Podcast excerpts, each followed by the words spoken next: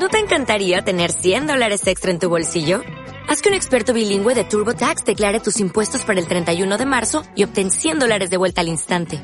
Porque no importa cuáles hayan sido tus logros del año pasado, TurboTax hace que cuenten. Obtén 100 dólares de vuelta y tus impuestos con 100% de precisión. Solo con Intuit TurboTax. Debes declarar para el 31 de marzo. Crédito solo aplicable al costo de la presentación federal con TurboTax Full Service. Oferta sujeta a cambios o cancelación en cualquier momento. Error del sistema. Reiniciando. Temporada 4, programa 18. Bienvenidos. Les saluda Héctor Sánchez, Ismael Fernández Calero, Vicente Albert Llorent y Carlos Rosete. En este programa abordaremos esas cuestiones de la economía y del funcionamiento de nuestra sociedad que nos afectan a todos y que o bien desconocemos o sencillamente no pensamos en ellas. También explicaremos cuáles son las alternativas que están funcionando en otras comunidades autónomas o países y que nosotros podemos poner en marcha, tanto de manera individual como colectiva. Piensa que tú puedes ser el motor del cambio hacia una sociedad sostenible. Hola Héctor, aquí estamos en un nuevo programa de nuestra serie Error del Sistema Reiniciando. Bueno, ¿qué tal Vicente? Hoy te toca un poco presentar el programa, así que adelante. Sí, hoy tenemos con nosotros a una figura muy reconocida, Jorge Richman. Hablar del currículo de Jorge Richman puede ser en sí mismo pues un programa monográfico. Si se nos ocurre acudir a informarnos sobre él en Wikipedia, veremos que nos lo define como, como un poeta, traductor, ensayista, matemático, filósofo, ecologista y doctor en ciencias políticas. Como autor de una extensa obra poética, está vinculado con el grupo de poetas de la llamada poesía de la conciencia. Esto de la poesía de la conciencia es una suerte de forma de hacer poesía y escritura con conciencia crítica o una, o una poesía social, activista, en resistencia al capitalismo o por lo menos en oposición a alguna de sus consecuencias sociales en los tiempos de globalización que vivimos, aunque a lo mejor luego Jorge nos aclara si uno puede ser poeta sin ser al mismo tiempo activista de alguna manera. Como poeta, Jorge es un hombre muy reconocido, tiene numerosos premios como el Hiperión en el 1987 o el Premio Feria del Libro de Madrid, Parque del Buen Retiro en el 93, el Premio Nacional Villafranca del Bierzo en el 96, el Premio Jaén en el 97, el Premio Internacional Gabriel Zelaya en el 2000, el Premio Stendhal de traducción en este caso, en, también en el año 2000, el Premio Ciudad de Mérida de Poesía en el 2008 y es un entre otros, porque podríamos estar un ratito más en esto de los premios. Pero en su trabajo más académico podemos ver que fue miembro del Consejo de, de Greenpeace en España del 2002 al 2006. Luego en el curso 2008-2009 fue profesor invitado en la Facultad de Ciencias Políticas y Sociología de la Universidad Complutense de Madrid y finalmente, en el año 2009, se incorpora al Departamento de Filosofía de la Universidad Autónoma de Madrid como profesor titular de Filosofía Moral. Ha publicado una extensa obra poética, pero no menos relevante su trabajo como traductor y sus ensayos, sobre todo en temas relacionados con la ecología, la economía y la política, que es la parte que más le vamos a pedir su opinión en nuestro programa encantados de tener con nosotros a una figura tan rica y polifacética de la que esperamos extraer lo mejor de su sabiduría para nuestros escuchantes. Bienvenido, Jorge. Hola, buenas, buenas tardes. Bueno, a ver, a ver lo que se puede extraer. Tampoco conviene crear tantas expectativas. bueno, eh, por nuestro programa han pasado eh, Antonio Turiel Martínez, Ferran Puig Villar, Ramón Esteban Gómez, Anastasio Urorbieta, Margarita Mediavilla, Julio García Camarero, Manuel Casal Lodeiro, Paco Ramos, Florén Marcellesi, David Torrabla Portilla y algún invitado más donde el tema de la energía ha sido uno de los puntos centrales de nuestra conversación. Los nombro por si algún radioescucha no está muy familiarizado con el tema que vamos a tratar hoy para que busquen esos programas y puedan introducirse un poco en el tema. Porque hoy queremos avanzar un poco más en, esto de la energía, pero más en el tema social. Tú has estudiado este tema desde casi todos los ángulos. Nos interesa hablar hoy del papel de la sociedad, vamos a ver, de nuestro papel. ¿Qué te llevó a interesarte por el futuro, la sociedad y la trascendencia de la humanidad? Bueno, pues pues ahí tendría uno que regresar bastante bastante atrás, casi mm, a la, a la infancia adolescencia de alguna de alguna forma, ¿no? Eh, o sea, por una parte tuve la bueno la, la, la, buena fortuna en ese sentido de caer en una en una familia en la cual pues mis padres eh, iban a la montaña desde desde jóvenes ellos y nos acostumbraron también pues a salir al campo habiendo nacido en, en Madrid en una ciudad de estas tan grande que al final ya no sabemos si seguir llamando la ciudad no mm, todavía en fin y, y aún Madrid no pero si piensa uno no en esas en esas megápolis de, de 20, 25 millones de, de, habitantes, pues, pues eso se pregunta uno. ¿Y esto tiene algo que ver con, con esas ciudades del Mediterráneo, pues a partir de las cuales nos hacemos nuestra, nuestra idea de lo que, de lo que son las, las ciudades? En otros lugares, pues sería Mesopotamia y las, las ciudades de allá, ¿no?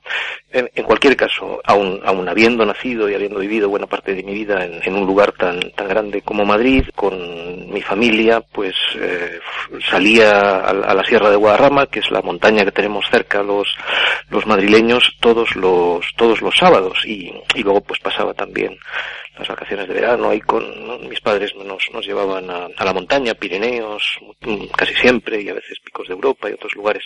Entonces algo de, algo de amor por la, por la naturaleza, pues sin duda viene, viene de ahí.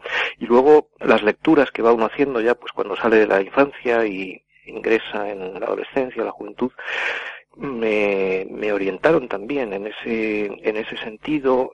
Recuerdo, por ejemplo, pues haber leído algunas cosas de, de Marcuse, no es que fueran directamente literatura, vamos, no, no eran directamente literatura ecologista, claro, pero aún así, ¿no? Con, con 16 o 17 años y el, el, hecho es que sí que me, me afilié pues a un primer grupo ecologista eh, con 17, 18 años, ¿no? Sin tener todavía, desde luego, las cosas muy, muy claras, pero, pero bueno, ahí estuve, ¿no? En la, como un, un mero afiliado, ¿no? Yo no, entonces no, no tenía así pues actividad militante, pero bueno, ahí estaba en la, la Federación de Amigos de la Tierra de, que era un, un grupo, bueno, que había fundado junto con otra gente, Humberto de la Cruz y, y recuerdo pues eso campañas que, que por ejemplo entonces no en los a finales de los de los 70 pues tenían que ver con el intent, con el, el intento de limitar, eliminar, ¿no? Que cesasen los, los vertidos eh, de, de, desechos radiactivos en el Atlántico frente a las costas de, de, Galicia, ¿no? Una práctica que en los 70 todavía se, se realizaba, que fue prohibida después en los 80, pero bueno, había campañas internacionales para intentar que siguieran de, de eh, que no, que no siguieran lanzándose bidones con, con residuos nucleares a las, frente a las, en el Atlántico, frente a las costas gallegas, por ejemplo, ¿no? Y luego eh, unos años unos años después eh, fue muy decisivo en mi caso el, el encuentro con la, la, revista Mientras tanto eh, yo empecé a leerla pues en los en el año 83 84 estaba entonces en la en la universidad. Mm, ahí sí que bueno andaba con algunas iniciativas junto con otros amigos y, y, compañeros de estudios. Eh, y encontré mientras tanto y eso ya pues fue bastante decisivo en mi caso para la el tipo de orientación en lo social y en lo ecológico que seguí desde entonces, ¿no? Mientras tanto es una una revista que fundaron Manuel Sacristán y su, su compañera Julia Dinolfi, que murió justo entonces, en el año 79, cuando se, se, sale, aparece el primer número de mientras tanto, poco después fallece, fallece Julia, y aquel colectivo, encabezado por, por Manuel Sacristán, había desarrollado posiciones, pues, de las que luego hemos llamado ecosocialistas, ecocomunistas, en la segunda mitad de los años 70, ¿no? En, en nuestro país, aquí en, en España eso bueno, es un, legado muy valioso, pionero. No era mucha gente la que en los 70, desde la, izquierda, eh, supo ver lo que lo que representaban el, el aldabonazo de conciencia que representaban los primeros informes al Club de Roma, primero de ellos los límites del crecimiento de 1972 y, y, se, y supieron darse cuenta que aquello eh, implicaba repensar casi todo desde la, desde la izquierda, ¿no? En general, la reacción tanto en países del norte como, como en el sur fue más bien de, de rechazo, ¿no? Frente a aquellas lo que se percibía pues como malas noticias en cuanto al, al desarrollo industrial y el crecimiento económico, ¿no? En, en general las izquierdas, como digo, pues eh, pensaron que aquello era sobre todo una especie de treta o argucia capitalista que iba en contra de los intereses de las, de las mayorías. Y poca gente, y entre ellos pues aquí este grupo en torno a Manuel Sacristán, vio que, que no, que aquello había que tomárselo muy en muy en serio y que implicaba volver a pensar lo que lo que quería decir eh, una sociedad eh, libre y justa una, una sociedad socialista o comunista en una en una biosfera finita no que había que replantear muchas muchas cosas. Y, y en mi caso pues pues eso encontré a esta gente a partir del 83-84 fui lector de esa revista, suscriptor, y después Sacristán, por desgracia, murió en el, en el 85, en el verano del, del 85, demasiado, demasiado joven. Bueno, fui conociendo a algunos de sus eh, amigos, colaboradores, discípulos, y en particular a Paco Fernández Güey, eh, con quien después pues hice, hice amistad y desarrollamos también una, una relación intensa de trabajos, que hemos escrito varios libros juntos. Paco, por también murió demasiado, demasiado joven, ahora hace, hace dos años. Eh, vamos al lío. Mm, cuando hablamos de problemas de ecología, sería conveniente delimitar el marco de lo que consideramos el eco griego, la casa. Ecología es la lógica de la casa donde vivimos. ¿Quién está en problemas? ¿El universo? el planeta Tierra, la naturaleza, la vida o la sociedad humana? ¿Quién está realmente en riesgo de desaparición? Bueno, los riesgos son, son numerosos, incluso si no tuviéramos por, por delante, eh, como lo tenemos de hecho, ¿no? Pues ese, ese riesgo de, de colapso civilizatorio que, que, evocábamos hace unos, unos meses en el manifiesto Última Llamada, eh, en cuya redacción participaron también algunos otros de los invitados al programa que antes mencionabas, ¿no? como Manuel Casal Lodeiro, Antonio Turiel, otra gente, pues incluso si no tuviéramos por delante eso, eh, hay muchas, hay, hay, formas, digamos, de mal funcionamiento de las sociedades humanas en la, en la biosfera que, que pueden eh, hacernos vivir, vivir mal, eh, incluso sin frustrar muchas, muchas eh, expectativas y perspectivas humanas incluso sin llegar a, al colapso. Pero sin duda lo que está funcionando mal, por responder a la, a la pregunta, son nuestras sociedades, nuestros sistemas económicos, sociales y culturales en una, en una biosfera que es, que es finita y, y de cuya finitud eh, pues no acabamos de, de, hacernos cargo, ¿no? Nos hemos, se, se ha desarrollado pues eh, con la, con la modernidad europea y sobre todo con el desarrollo del capitalismo industrial, ¿no? En los últimos dos siglos, una forma de de, construir lo económico y lo social que, que choca contra la, las dinámicas de funcionamiento básicas de la, de la biosfera. En ese sentido se puede decir pues que eh, aún no sabemos habitar en esta, en esta tierra, ¿no? lo cual es bien fuerte, puede parecer paradójico, al fin y al cabo, ¿no? Eh, cualquiera puede decir, hombre, si llevamos bastante tiempo aquí, ¿no? Homo sapiens, eh, pues unos 150.000 o, o quizá incluso 200.000 años en este, en este planeta, y si contásemos a los, los parientes cercanos del género Homo o nos remontásemos un poco más allá, pues varios millones de años, ¿no?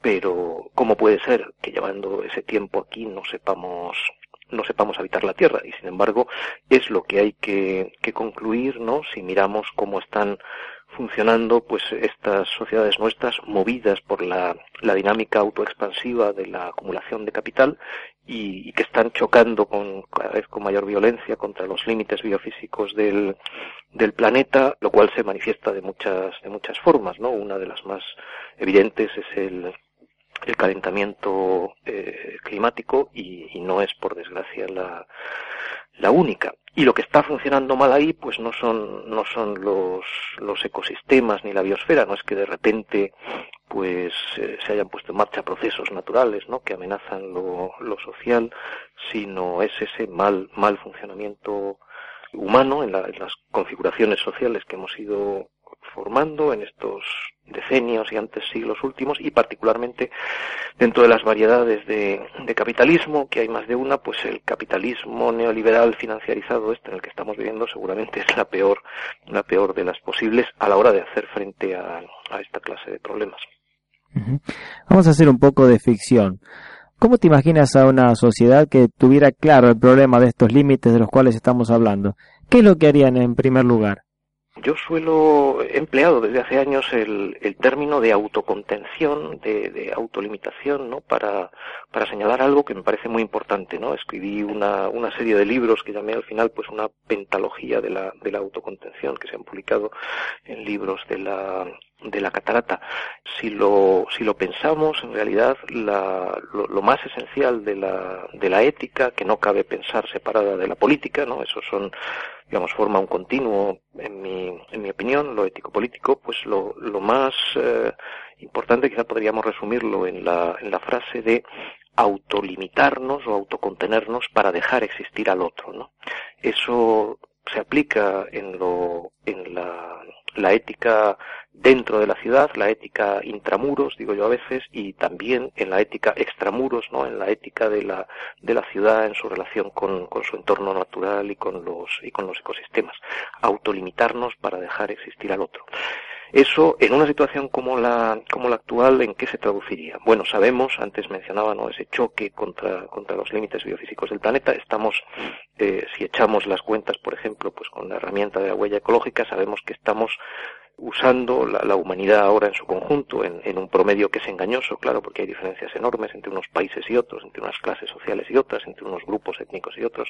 La humanidad está ahora usando aproximadamente el 150% de la biocapacidad del planeta, ¿no? En términos de huella ecológica estamos usando el planeta como si tuviéramos ya un planeta y medio y eso sigue, sigue creciendo rápidamente. Ahí urge ese, ese movimiento pues de, de autolimitación, de autocontención, que quiere decir pues eh, organizar la, la economía de tal manera que podamos satisfacer adecuadamente las necesidades humanas sin necesidad, sin esa dinámica ¿no? de expansión, de crecimiento constante, eh, que ahora pues es para la mayor parte de la gente casi casi impensable no una, una economía que no que no funcione de ese de ese modo. Qué quiere decir eso pues quiere decir llevar a cabo lo más rápidamente posible una, una transición hacia otra base energética eh, que solamente, si hablamos de sustentabilidad, solamente pueden proporcionar las fuentes renovables de, de, energía, o sea, salir de los combustibles fósiles y de la energía nuclear y, y desarrollar eh, una, una base energética renovable, sabiendo al mismo tiempo, ¿no? En eso, pues han insistido y con razón gente también como, como Marga Mediavilla, como Pedro Prieto, como Carlos de Castro, ¿no? Estudiosos que, a los que también habéis traído a este, a este programa, sabiendo que las renovables, aunque pueden proporcionar lo suficiente para, para eh, una sociedad que se ajuste a los límites del planeta, no pueden darnos la clase de sobreconsumo energético que ahora también mucha gente os considera natural de alguna forma. O sea que solamente en ese, ese, ese, esa transición hacia una base energética renovable ya implica un elemento de, de autolimitación muy fuerte, ¿no? Mm, sabemos que, que sociedades como las nuestras, sociedades eh, de estas enriquecidas en el, en el norte, pues tendrían que poder funcionar con una, aproximadamente con una décima parte de la energía y los materiales que están, que estamos usando, usando ahora, ¿no? Eso es una transformación enorme, o sea, es sería suficiente viviendo de otra forma, transformando eh, al mismo tiempo pues nuestra cultura, nuestros nuestros valores, la, la, la fuente de nuestros logros y, y, satisfacciones, lo que consideramos una, una vida buena, ¿no? Las imágenes de, de una vida buena. Ahí tenemos también pues todo ese desafío contemporáneo ¿no? que nos, nos plantean como, como sabemos ¿no? esas propuestas del buen vivir desde los países andinos de, de, América Latina pero nosotros mismos podemos recurrir dentro de nuestra de nuestra tradición pues a lo que eh, filósofos eh, pues como como Epicuro por ejemplo dentro ¿no? de la de la tradición grecolatina pues han, han señalado hace mucho tiempo bueno una una transformación entonces hacia una base energética con, con fuentes renovables de, de, energía, mucho menos, un, un, uso mucho, mucho menor de energía y de materiales, y en cuanto a los la manera de, de, usar estos, estos materiales, pues la, la, la idea de cerrar los ciclos eh, de, de, materia en todo lo que sea, en todo lo que sea posible, ¿no? acercándonos ahí a cómo funcionan los, lo que podríamos llamar la economía de la naturaleza. ¿no? Ahí la, la noción más importante yo creo que es la, la idea de biomímesis, ¿no? a la que yo también pues he dedicado un libro que se titula de esa manera, bueno, y que sobre la cual han trabajado también mucha otra mucha otra gente no en los últimos dos decenios aproximadamente. O sea que eso eso nos daría mm, ahí como una una imagen primera no muy de trazo de trazo muy grueso no pero pero suficiente para ver por dónde irían las cosas no fuentes renovables de energía un, un uso mucho más parsimonioso de energía y de materiales autocontención en ese en ese sentido y cerrar en lo posible los ciclos de, de materiales ¿no? eso ahora por cierto pues está de manera mm, engañosa, como, como sucede con muchas ideas de los movimientos ecologistas y del pensamiento ecológico, ¿no? que son eh, como usadas, asimil, no asimiladas, sino, sino más bien capturadas y desvirtuadas por, por sectores productivistas, pues ahora mismo está también en el, en algunos sectores del debate público la noción esta de economía circular que, que apunta hacia eso que yo estaba que yo estaba señalando que viene del, del pensamiento ecológico y que sin embargo pues en su formulación concreta como la está ahora proponiendo la, la Unión Europea por ejemplo pues queda muy muy por debajo ¿no? de lo que de lo que necesitaríamos Vamos a hablar un poquito de cultura. En, eh, en los últimos 40-50 años el concepto de limitación ha tenido muy, muy mala prensa. Nadie quería hablar de limitación. ¿eh? Pero uno de los problemas que parece que estamos empezando a tomar conciencia es que nuestras actuaciones como sociedad son capaces de alterar la naturaleza. Pero esto siempre ha sido así. Todas las especies y los individuos han alterado la naturaleza en una mayor o menor medida. Se trata realmente de una cuestión de magnitudes, de cantidades, de lo que podemos y debemos eh, manipular, pero entonces también tendremos que enfrentar el concepto cultural que tiene tan mala prensa de límites y tendremos que volver a hablar de los límites como en un sentido positivo. Así es, claro. Eh, yo hace muchos, mucho, mucho tiempo, pues que he defendido también, ¿no? Que si quisiéramos una, una fórmula así muy, muy sintética, lo que defiende el ecologismo es un pensamiento de los límites, ¿no?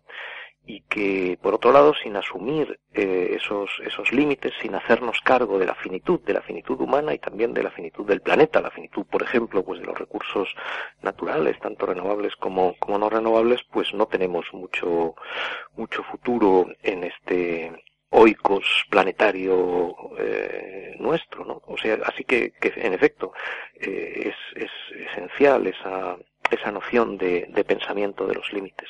A veces mmm, llamo la atención ¿no? sobre, sobre cómo a partir de una fórmula tan cotidiana y tan comprensible por otra parte como, como esta de quiero una vida mejor, ¿no? Una, una, una frase que hemos oído pronunciar tantas veces a tanta gente, que es tan humanamente comprensible como digo, porque estamos viviendo pues eh, en una humanidad ya de siete, más de 7.200 millones de, de, personas, una parte importantísima de los cuales pues carece a menudo de lo más, de lo más básico, de, de eh, bueno, seguimos, es, es así de escandaloso, ¿no? Seguimos en un mundo en el cual, por un lado, pues hay una disponibilidad eh, muy, muy grande de, de alimentos per cápita si se eh, distribuyesen de otra, de otra manera y sin embargo, pues hay casi, en fin, la, cifra varía un poco arriba o abajo en función de la, de la coyuntura, pero digamos entre 800 y 1.200 millones de,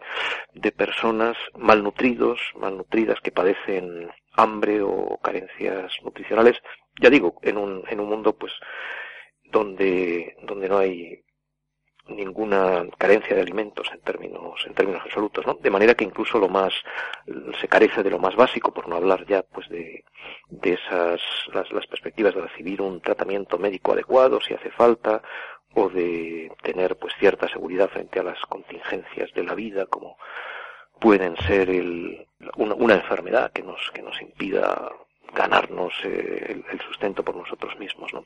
Entonces, en ese contexto, con tantas carencias, con tantas dificultades, con, con tanta miseria en tantos lugares, es tan comprensible, ¿no? Que la gente diga quiero una vida mejor. Y sin embargo, si nos fijamos en en esas cuatro palabras, buena parte de la, problematicidad, ¿no? Eh, eh, contemporánea se nos hace evidente, porque eh, quiero una vida mejor contiene en sí mismo un elemento de ilimitación, ¿no? De, de, desbordar los, los límites. Es diferente decir quiero una vida buena.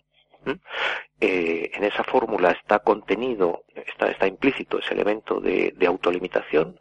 Una, una vida buena no necesita, por ejemplo, estar proyectándose constantemente pues más adelante de sí misma, buscando más y más, y en cambio quiero una vida mejor de manera de manera implícita también pues apunta no hacia esa esa, esa dinámica no de búsqueda constante de, de nuevas satisfacciones por ejemplo de que que es un elemento cultural tan tan poderoso en en esa eh, ruptura, en ese choque contra los límites biofísicos del planeta de que hablábamos, de que hablábamos antes, ¿no?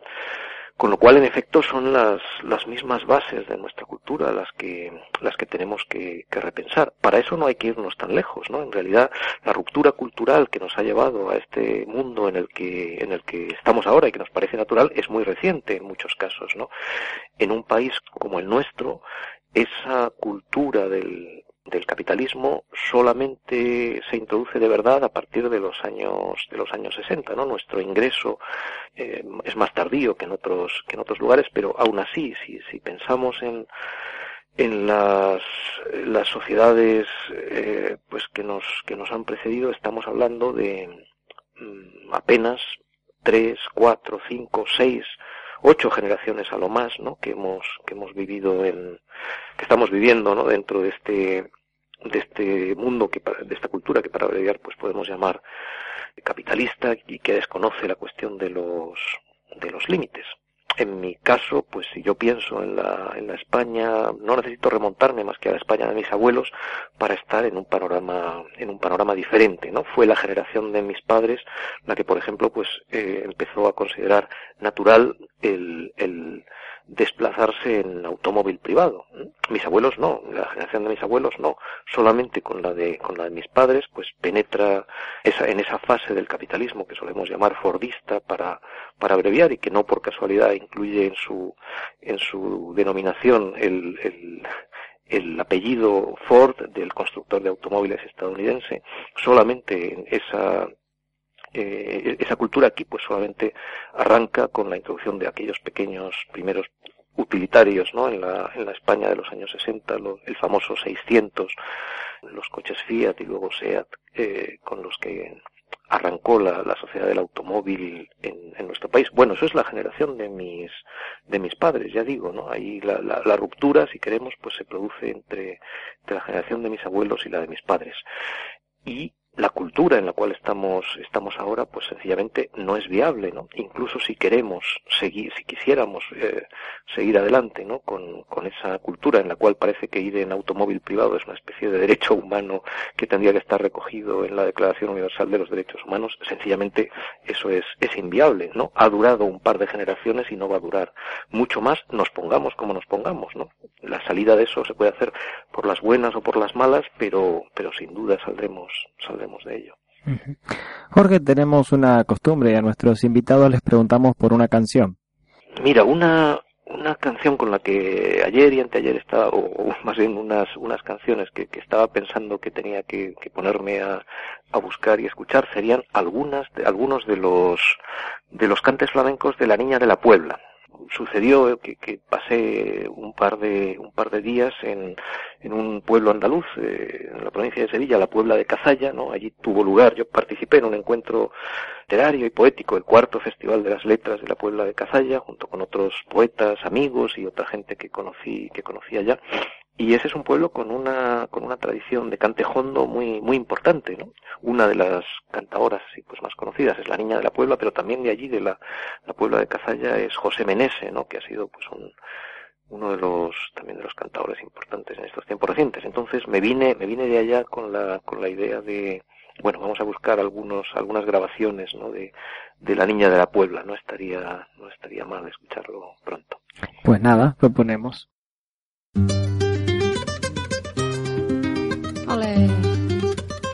Ramón.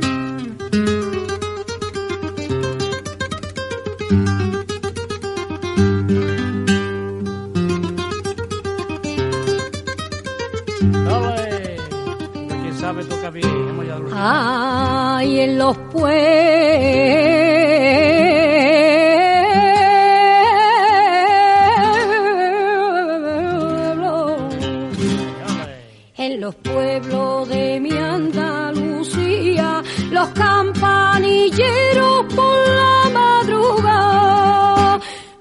despiertan con su campanilla y con la guitarra me hacen llorar. Yo empiezo a cantar y al sentirme todos los pajarillos cantan en la rama y se echan a volar.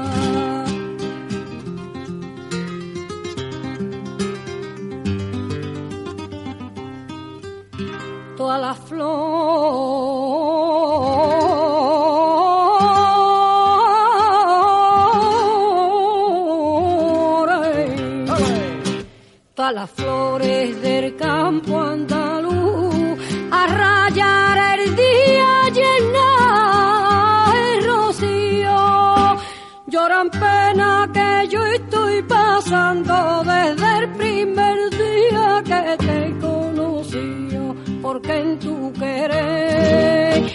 tengo puesto los cinco sentidos y me vuelvo loca sin poderte ver.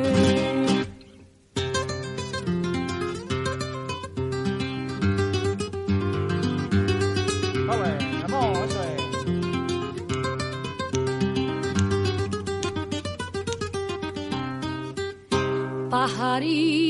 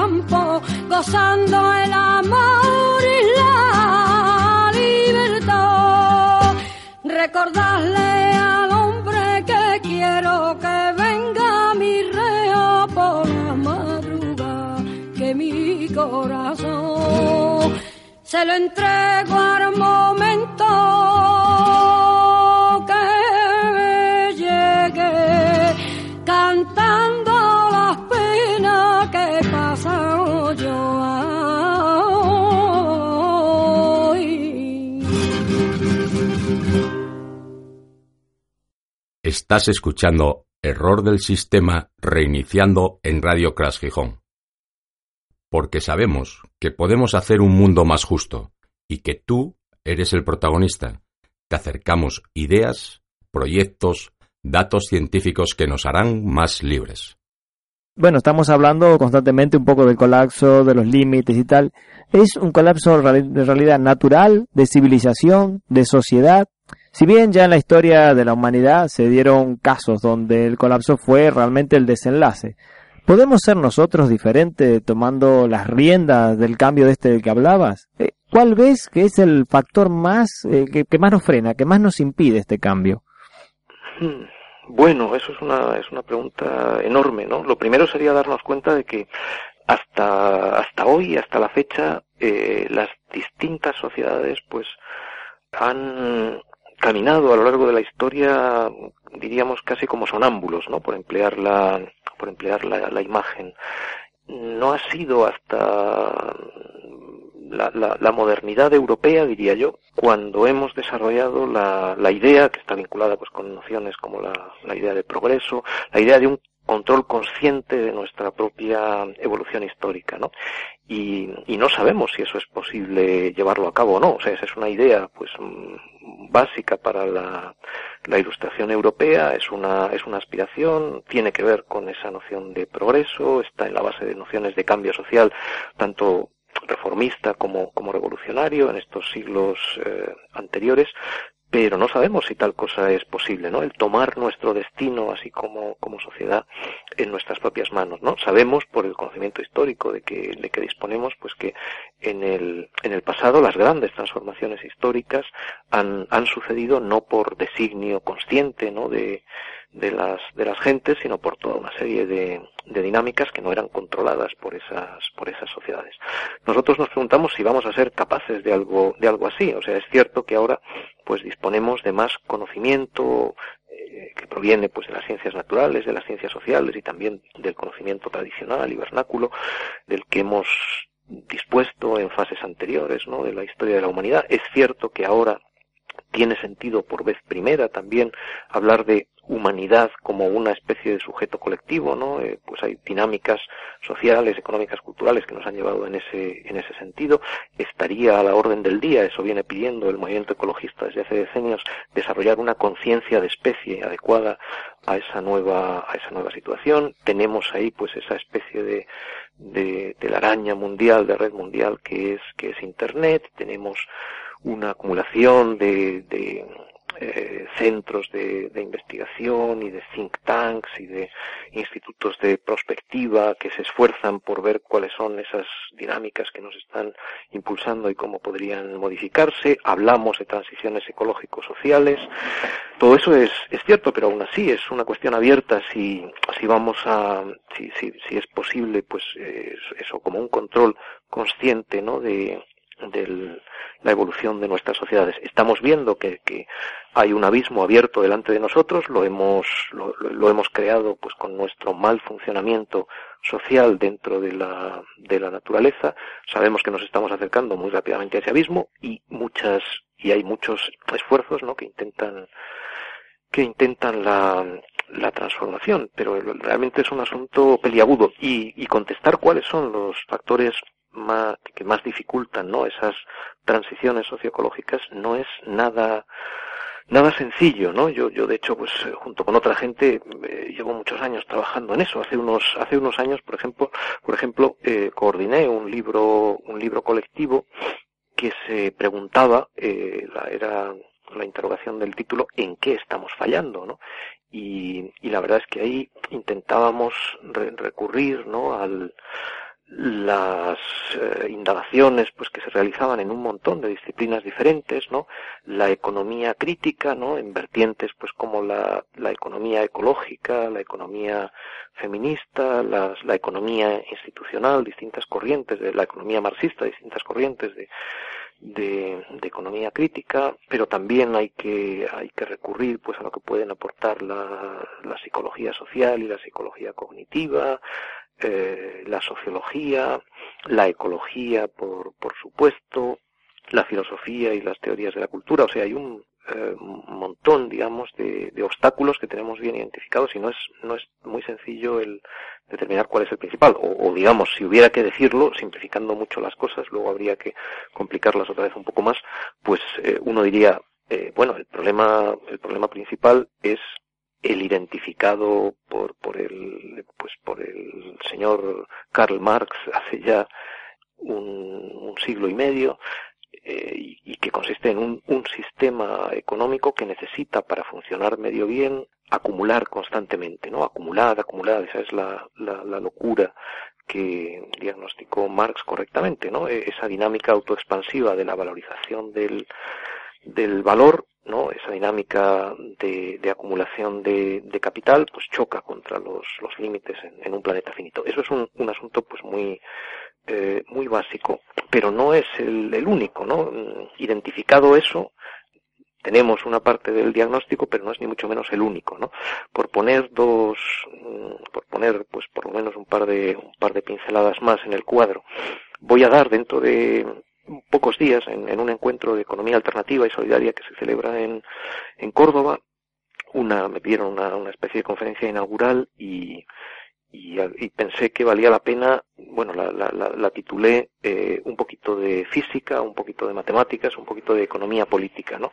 Como trazar ahí tres, tres de esos obstáculos para la, transformación. Uno de ellos sería, lo acabo de mencionar, ese es el, poquito de economía política, se refiere, ¿no? A esa, a esa dinámica, ¿no? De, de un sistema que necesita estar vendiendo con beneficio y acumulando acumulando capital y que tiende a convertir eh, todo en, mercancías, en dinámicas mercantiles cada vez más, amplias. Eso sería un, un aspecto, pero también me refiero a un poquito de, de, física y un poquito de matemáticas. ¿Cuáles serían esas? Bueno, el, el poquito de física sería la comprensión de la, lo que significa la segunda ley de la termodinámica, el principio de entropía, para, para los seres humanos y para los sistemas económicos humanos, ¿no?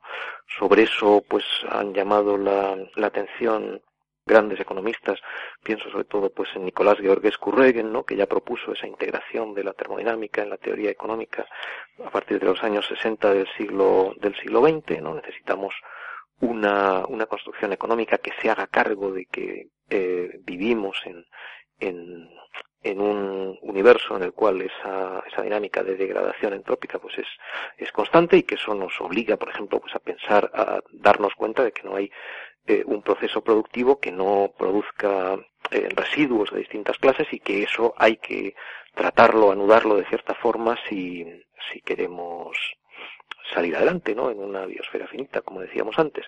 Y luego también, entonces ahí tenemos pues otra otra cuestión y todos, también una economía no capitalista tendría que organizarse teniendo en cuenta, por ejemplo, pues esa cuestión de la, de la entropía y el otro elemento, ¿no? sobre el cual llamo la atención en esa conferencia que impartiré dentro de unos días, el poquito de matemáticas se referiría a lo que son las, las dinámicas de crecimiento exponencial, ¿no?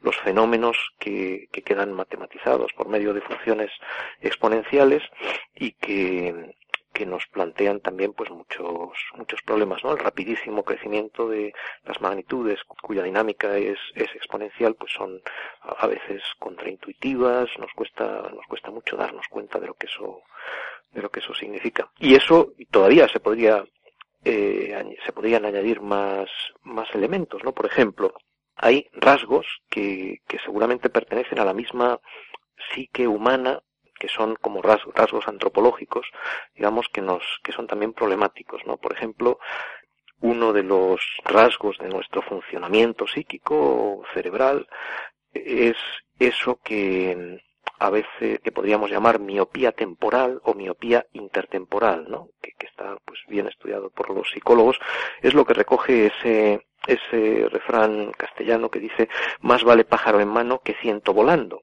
Tendemos a, a sobrevalorar lo que tenemos más cerca en el tiempo, a fijarnos más, a prestar más atención a lo que nos queda eh, próximo en el, en el tiempo y en cambio no nos eh, no, no valoramos de la misma forma lo que lo que se aleja de nosotros temporalmente, ¿no? Eso es algo que seguramente pertenece al mismo al mismo funcionamiento así básico de nuestro de nuestro cerebro. Nos crea problemas porque eso puede puede llevarnos, de hecho lo pues en nuestra cultura lo hace a, a, dinámicas en las cuales esa preferencia por el corto plazo, por el cortísimo plazo, pues nos, nos puede nos puede llevar a, a, situaciones muy complicadas en el medio plazo o en el o en el largo plazo, ¿no? Siempre ha estado ahí esa, esa miopía temporal como justamente como constituye pues un, un, una suerte de, de universal antropológico todas las culturas han tenido que hacerse cargo de ello con mecanismos de compromiso que garantizasen por ejemplo pues una mm, transmisión intergeneracional pues de, de los valores, de los bienes, de las cosas valiosas, sin que la, la, una generación viviera, digamos, mmm, segando la hierba bajo los pies de las otras, como nosotros estamos haciendo en la actualidad, ¿no? Eso, sin embargo, en la, en la cultura del, del capitalismo, pues se ha, se, ha, se ha perdido crecientemente de vista, ¿no? Tenemos una muy mala relación con el, con el tiempo y esos mecanismos de compromiso intergeneracional, pues han sido muy dañados, ¿no? Bueno, con eso vemos, ahí tenemos pues como otro ámbito de, de problemas, ¿no? Mm, en ese caso ya no estamos hablando solo de economía política, de física o de matemáticas, sino de, de la psique humana, ¿no? Y de nuestro funcionamiento como animales con un cerebro muy grande que no, que no funciona bien para todos sus usos. En la universidad enseña ética. ¿Los chavales que estudian estas materias están preparados para un razonamiento crítico? Se habla de estos temas en la universidad. ¿Cómo reaccionan los jóvenes ante este hecho? tenemos, yo creo, pues sistemas educativos muy disfuncionales, ¿no? En relación con, esta enorme problemática a la que hacemos frente, hay que, hay que decir que muy poco, eh, muy poco está bien, bien pensado. No es casualidad, quiero decir que mm, yo suelo, suelo hablar de la era de la denegación para, para referirme pues a esta última fase de capitalismo neoliberal financiarizado que con respecto a, a la cuestión de los límites físicos, biofísicos, pues se caracteriza por, por una actitud denegadora, ¿no? Hablamos de negacionismo en relación con el calentamiento climático, pero es un fenómeno cultural más amplio, ¿no? Y eso se ha ido haciendo pues cada vez más, más intenso en los últimos decenios y eso lleva, entre otras cosas, a que eh, de manera así pues muy muy singular mm, los nuestros sistemas educativos en todos sus niveles estén muy poco no, no se estén haciendo cargo de este de este problema no es muy de, de, este conjunto de problemas. Es muy impresionante por ejemplo ver cómo en las facultades pues de ciencias económicas y empresariales están prácticamente ausentes en casi todas partes eh, esas perspectivas de economía crítica a las que antes me refería sin las cuales pues no vamos a llegar muy muy lejos no en el caso de lo yo doy clase pues en el en la Universidad Autónoma de Madrid a estudiantes en el grado ahora en filosofía o a veces también en el grado en antropología y estos son colectivos de colectivos de estudiantes que de entrada pues bueno son un poco más inadaptados en el buen sentido de la palabra al desastre reinante pues que quienes eh, se, se matriculan quizá en otras en otras disciplinas. O sea que en cierta forma cuando se matriculan con algo de elemento vocacional en, filosofía o en antropología, pues a estos estudiantes hay que presuponerles por lo menos ciertas inquietudes, cierto, cierta capacidad o, por lo menos voluntad ¿no? de, pensamiento crítico y así es el caso. Pero con esto estamos hablando de sectores sociales pues muy muy pequeñitos no muy pequeños. En nuestro grado en, en filosofía en la Universidad Autónoma de Madrid por ejemplo pues cada año pueden matricularse a lo más 50, 60, 70 personas, ¿no? que son, que son eso al lado ¿no? de los, las decenas de miles de estudiantes que, que se ponen a estudiar Derecho, por ejemplo, en, en las distintas facultades de, de nuestro país, ¿no?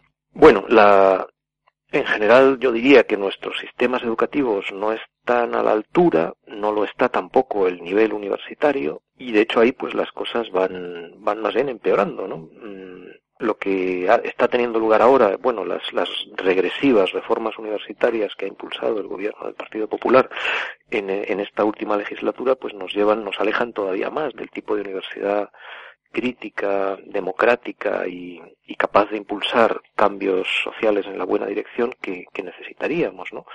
Frente a eso, pues eh, la, la, última reforma del, del ministro del ministro Bert, eh, que está pues obrando de manera muy destructiva contra la contra la universidad pública, la última de estas reformas, el llamado 3 más 2, o sea, la, la rebaja de, de los grados de 4 a, a 3 años, eh, no solamente es muy regresiva, vamos, tiene elementos así de, de, de regresión socioeconómica y de expulsar, digamos, de la, de la universidad pues a las clases populares tendencialmente, sino que también nos, nos sitúa mucho más en la, en la senda ¿no? de, de hacia, hacia una universidad, hacia universidades que funcionan como más como empresas que, que como verdaderos centros, centros públicos de, de enseñanza superior y en ese en ese sentido pues eh, no no vamos no vamos bien no todavía resultará más más difícil plantear estas cuestiones en una universidad sometida a esa especie de, de evaluación interna no eh, por emplear el término que los economistas han acuñado para lo que se está haciendo al país en estos últimos años bueno pues el 3 más 2 este de, del ministro Bert es como la la evaluación interna de nuestra de nuestra universidad. Y hay que frenarla y frenar esa, esa reforma regresiva y, y poner en marcha otra clase de cambios ¿no? en la universidad. Bueno, no solamente la universidad por lo que estuvimos hablando. Bueno, Jorge, sabemos que te has apurado, que tienes muchas cosas que hacer, así que solamente te vamos a preguntar las preguntas que les hacemos a todos y que, y que seguramente nos vas a dar buenos consejos, ¿no? ¿Qué libro estás leyendo ahora? Bueno, siempre anda uno leyendo, leyendo varias, varias cosas a la vez, pero un libro que leí hace muy poquito, eh, terminé hace pocos días y que tiene que ver con la, la, la, problemática que estamos, de que estábamos hablando antes también, es un estudio histórico notable, notable de un de un historiador, bueno, de la, edad clásica y, antropólogo, Eric, eh, Klein, que han traducido ahora y que se llama 1177 antes de Cristo, el año en que la civilización se derrumbó. Es un estudio que ha publicado Crítica que traza de, de manera muy sugestiva y bueno con, con muy muy bien organizada históricamente pues esta esta reflexión eh, justamente el colapso en que desaparecieron las grandes civilizaciones de la edad del bronce en torno a ese siglo esos esos siglos 13 12 11 pero sobre todo el siglo duodécimo antes de nuestra era no es un momento en el cual eh, las grandes civilizaciones, los, los hititas, la civilización micénica, los troyanos, asirios, egipcios, también Egipto queda entonces muy, muy tocado, eh, se produce ahí pues una verdadera quiebra social, un colapso, un colapso eh, social y como una de las cosas que, que hacemos para intentar entender nuestra situación histórica pues es volvernos hacia atrás y ver eh, cómo se han desarrollado esos procesos ¿no? en épocas anteriores para distintas culturas y sociedades, la verdad es que es un, es un libro que vale la pena leer, ¿no? 1177 AC, el año en que la civilización se derrumbó, Edith Klein. Y luego mmm, venía leyendo de, de ese encuentro de, de poetas eh, al que me refería antes en la Puebla de Cazalla, pues venía leyendo varios, varios libros de poemas de los participantes, ¿no? En particular, por ejemplo, eh, un, uno de estos poemarios, Desórdenes, de David Eloy Rodríguez, ¿no? Eh, que me, me regaló su propio autor, un, poeta sevillano muy notable, pertenece a un colectivo, eh, la palabra itinerante, bueno, que son amigos hace, hace años, y, y bueno, en este caso, pues para hacer, hacer acopio de, también de la, el tipo de energía vital que nos hace falta para, para enfrentar pues problemas tan, tan enormes, ahí los, los recursos de la, de la poesía muchas veces son, son importantes. Igual, mira, os voy a leer, según os hablábamos, estaba hojeando el libro, os voy a leer un poema muy breve de, de Desórdenes de David Eloy Rodríguez. Al talismán no le importan las sombras. Todo va a desaparecer, pero ahora está tan vivo. Usar el miedo a morir para amar, usar el miedo a morir para saber olvidar la muerte. Llevemos el aquí al buen aquí, al más aquí, al mejor aquí. Porque la muerte acecha, la vida se llena de sentido. Bueno, ahí en este breve poema pues hay eso, toda una reflexión justamente en el sentido de ese asumir los límites y la finitud humana de que antes, de que antes estábamos hablando, ¿no? Bueno, Jorge, no podemos estar más, más contentos, hasta nos has recitado un poema y bueno, como siempre nos han quedado muchísimas preguntas y mucho más para hablar contigo. Te agradecemos muchísimo tu tiempo y, y bueno, esperemos que podamos seguir charlando en otro programa. Sí, seguro que sí. Bueno, y ahora pues nos no, habrá que poner algo de la niña de la Puebla, ¿no? Decíamos antes. Sí, sí, seguramente. Ahí va a estar. Muy bien. Bueno, un saludo, Jorge. Encantado de haber estado contigo. Pues también, también yo. Bueno, y ánimo con, con el programa y con todo lo demás.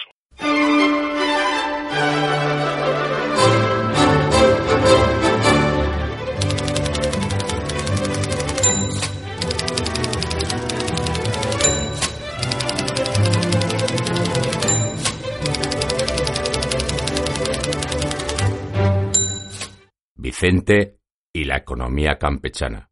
Economía y democracia o isonomía. En las últimas entregas dedicamos nuestro pensamiento a los valores y a su influencia en el sistema económico o en las medidas de naturaleza económica que pone en marcha una sociedad determinada. A cada valor que pretendamos potenciar puede corresponder una decisión de política económica u otra. En todos los valores sobre los que hemos ido reflexionando siempre aparece la misma idea central, la renuncia a la consideración de valores absolutos, que nos lleve a ponernos en guerra con todos los otros valores, y de paso ponernos en guerra con la gente que los defiende, pues uno no se puede poner en guerra con los valores, sino con las otras personas. Y tomamos una posición mucho más humilde de ser esos valores unos objetivos que nos gustan y nos apetece promocionar, y que en los lugares donde haya que elegir entre unos y otros, sean la mayor cantidad de individuos que componen esa sociedad los que decidan sobre ellos. Y aquí añado una consideración más.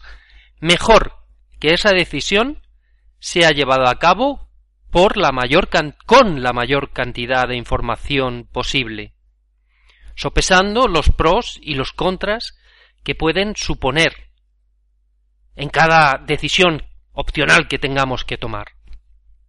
A este sistema de decisiones muchos lo llaman democracia, gobierno del pueblo, o también se le relaciona con el concepto de isonomía, igualdad ante la ley, que algunos lo entienden como sinónimo de democracia, pues puede significar igualdad, pero tanto de derechos como igualdad de deberes.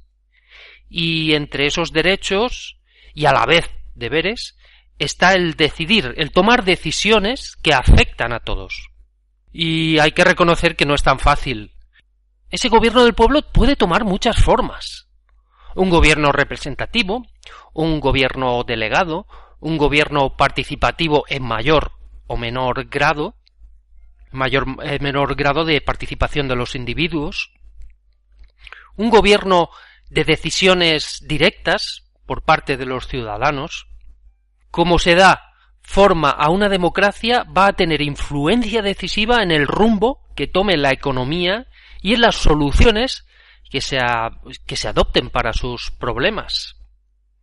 Aclaremos cuanto antes que democracia, y no olvidemos que estamos hablando de economía, donde se buscan unos resultados referidos a la persecución de ciertos valores que son nuestros objetivos, que trata de obtener eh, resultados. Pues bien, la democracia solo es un sistema para tomar decisiones, no nos da ninguna garantía de que la decisión tomada en democracia sea la mejor, ni la más justa, ni la más adecuada. Simplemente tomamos una decisión entre todos, bajo la responsabilidad de todos. Dedicaremos un tiempo a analizar las críticas a la democracia desde algunas posiciones y luego les pediremos que nos den alternativas pero eso va a ser en la próxima entrega. En este punto lo dejamos hoy y os esperamos en el, en el próximo programa de Economía Campechana.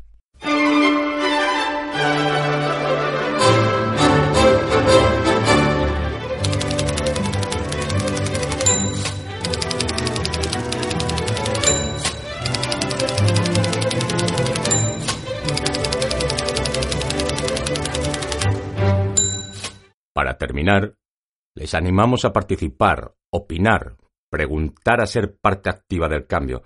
Se pueden comunicar por correo electrónico a pormasnava.gmail.com en el Facebook a.p.o.r.m.as.nava pueden escuchar este programa y los anteriores en Radio Crash o en otras radios amigas o en www.ivox.com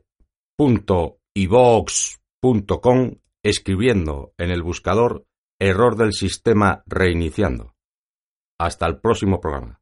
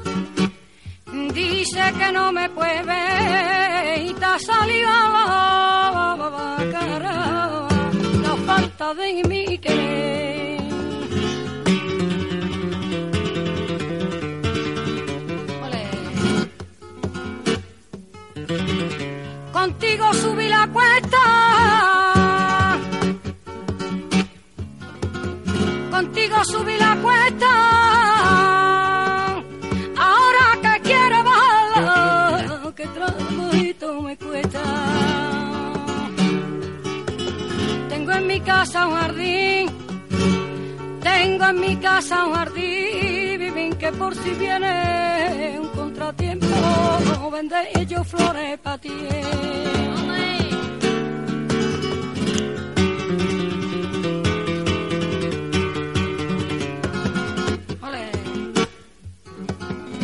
Yo no sé por qué motivo, yo no sé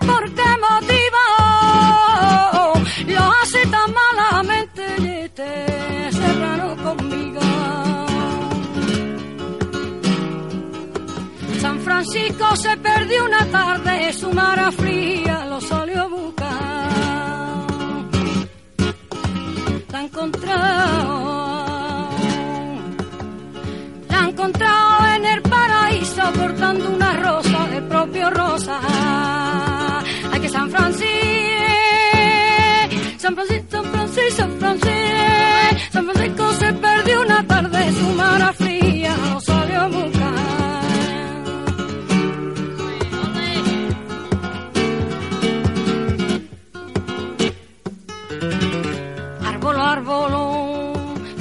Suena la campanillita de la noche buena, la campanillita de la noche buena.